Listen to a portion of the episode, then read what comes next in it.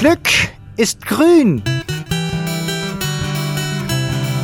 Glück ist grün. Glück ist grün.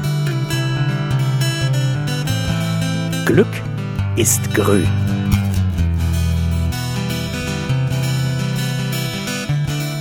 Grünes Glück, der Podcast von der Umweltstation Hämmerleinsmühle.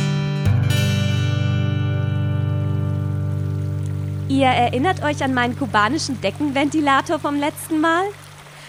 Mann, hab ich mich vielleicht geärgert, weil ich ihn nicht aufnehmen, ach, nicht mitnehmen konnte.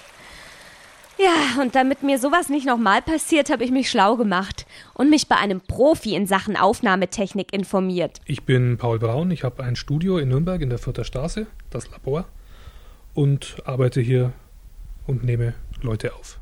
Herr Braun, ich brauche eine akustische Schnappschusskamera für die Hosentasche oder den Rucksack.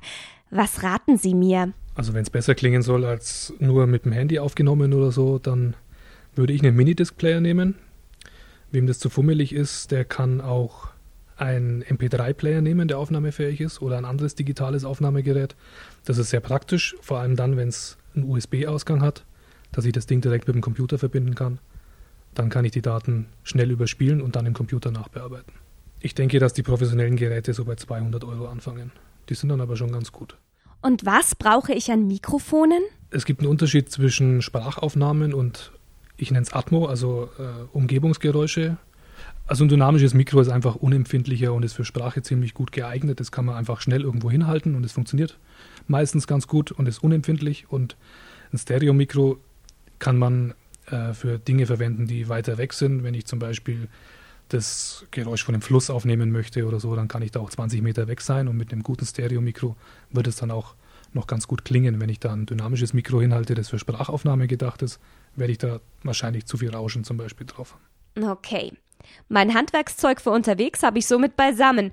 Aber ich brauche ja noch eine spezielle Software, mit der ich dann zu Hause am Computer meine Klangbilder zurechtstutzen und nachbearbeiten kann. Also ich kann sowas natürlich mit den Windows eigenen Programmen machen. Es gibt diesen Windows äh, Media Recorder oder so ähnlich.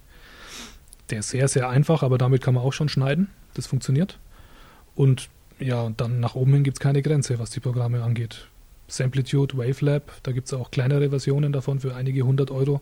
Das sind dann aber schon sehr professionelle Programme, mit denen man sehr viel machen kann. Alles klar. Ich bin den Tipps von Paul Braun gefolgt und habe mir bei einem international agierenden Internetkaufhaus einen kleinen Minidisc-Rekorder ersteigert. Der hat zwar leider keinen USB-Ausgang, ist dafür jedoch richtig schön quadratisch, praktisch klein und passt in jede Tasche. Dazu ein handliches Kondensatormikrofon, ein Kabel und schon ging's los. Raus auf die Straße. Die befand sich in meinem Fall auf der Nordseeinsel Langeoog, wo ich die Osterfeiertage verbracht habe und mich mit meinem Mikrofon zwischen die zahlreichen Familien gemischt habe, die es in den Ferien an die Küste gezogen hat. Mehr von meiner Reise an die Nordsee erzähle ich euch in der nächsten Ausgabe vom Grünen Glück. Vielleicht kriege ich ja bis dahin auch schon eine erste eigene Klangcollage zusammen. Seid gespannt. Außerdem beim nächsten Mal die Auflösung unseres laufenden Klangrätsels Wo steht die Hummel? Nachzuhören im letzten Podcast. Kontaktadresse zwecks Mitraten oder auch nur einfach so für Lob und Kritik ist immer und überall podcast at hämmerleinsmühle.de. Und wenn ihr mehr über Paul Braun wissen wollt, www.tonstudio-das-labor.de. Für hier und heute sagt die Hummel Tschüss. Danke fürs Zuhören. Bleibt grün, bleibt glücklich. Grünes Glück, der Podcast von der Umweltstation Hämmerleinsmühle. Werkstatt für Ökologie und Sozialarbeit e.V., gefördert vom Bayerischen Umweltministerium. Moderation Sabine Reichel, Redaktion Stefan Gnad und die Musik Oliver Sekeli, mainstreetmusic.de Erlangen. Produziert und realisiert in den Bumblebee Studios Nürnberg.